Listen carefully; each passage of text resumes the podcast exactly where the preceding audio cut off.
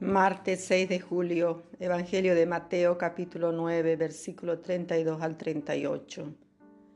En aquel tiempo presentaron a Jesús un mudo endemoniado, y expulsando el demonio, el mudo comenzó a hablar. Y la gente decía admirada, nunca se ha visto en Israel cosa igual. En cambio los fariseos decían, este expulsa a los demonios con el poder del príncipe de los demonios. Jesús recorría todas las ciudades y pueblos enseñando en sus sinagogas, anunciando el Evangelio del reino y curando todas las enfermedades y todas las dolencias. Al ver a la gente sintió compasión de ellos, porque estaban cansados y abandonados, como ovejas que no tienen pastor. Entonces dijo Jesús a sus discípulos, la cosecha es abundante, pero los trabajadores son pocos. Rueguen pues al dueño de la cosecha que mande trabajadores para la cosecha. Palabra del Señor. Gloria a ti, Señor Jesús. Buenos días, queridos hermanos y hermanas en Cristo. Bendiciones para cada uno de ustedes.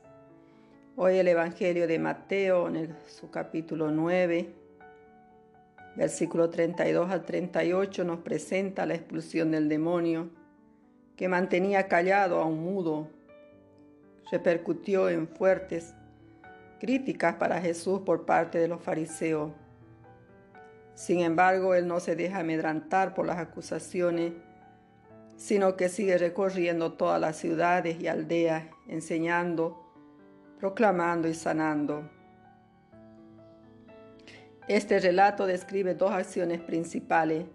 La primera de ellas era la predicación, pues Jesús no quería una muchedumbre de ignorantes, sino una comunidad consciente de la buena noticia que anunciaba. El segundo campo de acción es la misericordia de Jesús, que se focalizaba en las necesidades corporales de las personas, pues no solo predicaba y hablaba, sino que sanaba de toda enfermedad y de toda dolencia.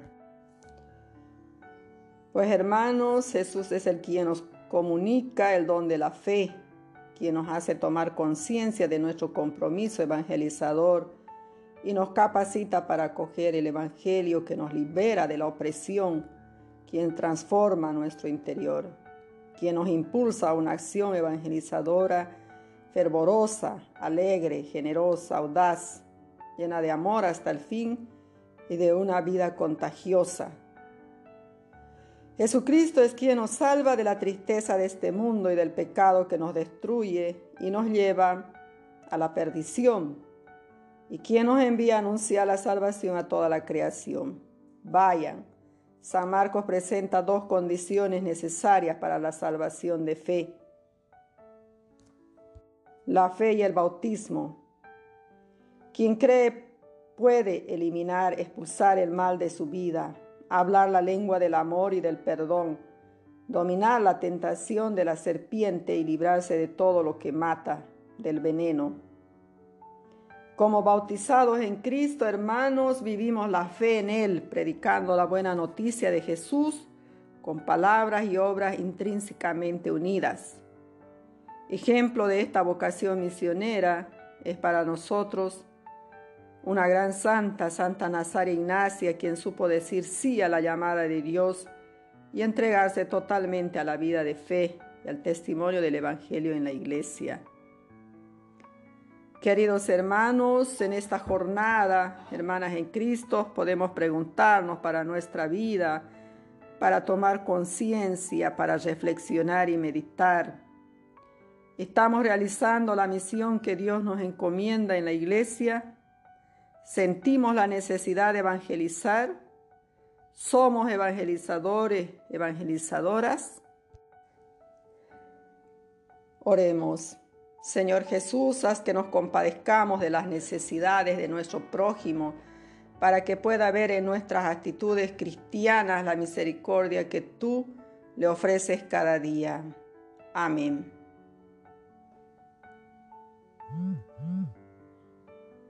Que el Evangelio que hemos escuchado hoy también nos enseñe y nos dé el motivo para ser bondadosos al igual que Jesús y compasivos ante el sufrimiento de nuestros hermanos y hermanas en Cristo. Queridos hermanos, que Dios los bendiga, les done la fortaleza, la sabiduría, la gracia de también ser buenos discípulos y discípulas de Jesús.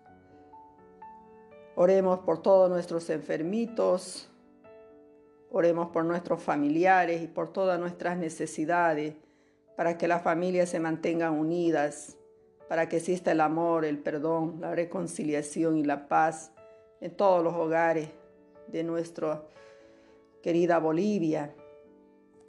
Les saludo con todo mi cariño, su hermana María.